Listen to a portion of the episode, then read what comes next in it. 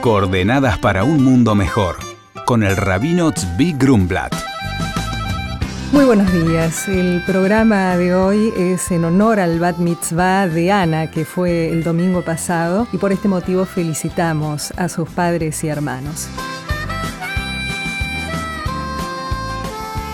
Muy buenos días, Shalom. Hoy me quiero detener sobre la importancia del libro hebreo y específicamente el libro sagrado hebreo. De paso quiero decir, el pueblo judío está definido como el pueblo del libro. Es un detalle interesante que Israel es el país que imprime libros anualmente mayor cantidad per cápita de habitantes. Vemos ahí esta avidez de la lectura, del aprendizaje. El libro hebreo comienza con la Biblia, la Biblia es uno de los 613 preceptos que cada uno debe escribir una Biblia. La Biblia tiene que estar escrita con pergamino y con pluma de ganso. Esto es condicionante. Cualquier persona que haya ido alguna vez a una sinagoga sabrá que están los rollos de la Torá, que están exactamente igual como fueron entregados en el monte Sinaí. No se puede agregar una palabra, quitar una palabra, incluso la escritura que tiene, incluso incluso cómo es cada letra, palabras que a veces se escriben de una manera, de otra, todo está legislado. Pero también este precepto de escribir el libro, dicen los legisladores, que se cumple adquiriendo libros sagrados. Y quiero decir, cuando estamos dando libros sagrados hebreos, no solamente la Biblia. Tenemos comentaristas sobre la Biblia, cientos de comentaristas. Después tenemos el Talmud, que son 63 tomos, que es la ley oral, que eso también tiene cientos y cientos de comentaristas con la legislación. Después tenemos toda la parte filosófica, ética que hay dentro del judaísmo. Vuelvo a decir, miles de libros sagrados que hay en el judaísmo. Y acá quisiera mencionar que de acuerdo a la tradición judía, el libro sagrado más antiguo lo escribió Adán. Adán el primer hombre. Una cosa que yo sé que a muchos le va a llamar la atención. Adán el primer hombre escribió un libro, sí. Y el libro se llama Raziel Hamalach, Raziel el ángel, que es un libro que trata sobre cuestiones místicas, cuestiones cabalísticas y que está hasta el día de hoy. Incluso hay un libro que fue escrito por Abraham, Abraham el patriarca. Abraham el patriarca escribió un libro que se llama el Sefer Hayetzirah, el libro de la creación. Pero también quiero decir que permanentemente se vuelven a descubrir aspectos de la Torá y se escriben nuevos libros con nuevos desarrollos. Las situaciones modernas exigen respuestas de acuerdo a las fuentes eternas y por eso permanentemente se vuelven a escribir libros sagrados. Ya escribió uno de los grandes rebes hasídicos que una palabra de Torá que se dice es para la gente que está ahí presente. Una palabra de Torá que se escribe es para una generación. Una palabra de Torá que se imprime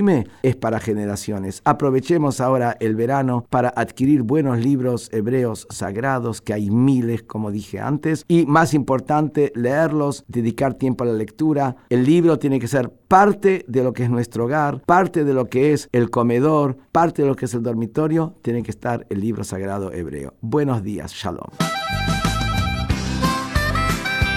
Recibimos un mensaje que dice, Hola Rabino, soy Valeria de Neuquén. Quisiera saber por qué dentro de los diez mandamientos encontramos cosas como no matarás, no robarás. Eso no es lógico. ¿Precisamos que Dios nos lo ordene? Y el rabino responde, Hola Valeria, esta es una muy buena pregunta. Una de las razones por las que necesitamos estos comandos divinos es porque aunque la prohibición general pueda estar dictada por la lógica, los detalles a menudo no lo son. Por ejemplo, podría ser obvio que no deberíamos quitarle la vida a otra persona, pero ¿Cuándo comienza la vida? ¿Cuándo termina? ¿Hay alguna excepción? Además, una persona no siempre es capaz de permanecer objetiva. Por lo tanto, estos preceptos necesitan la fuerza de un mandamiento divino para evitar que una persona los doble por su subjetividad y parcialidad.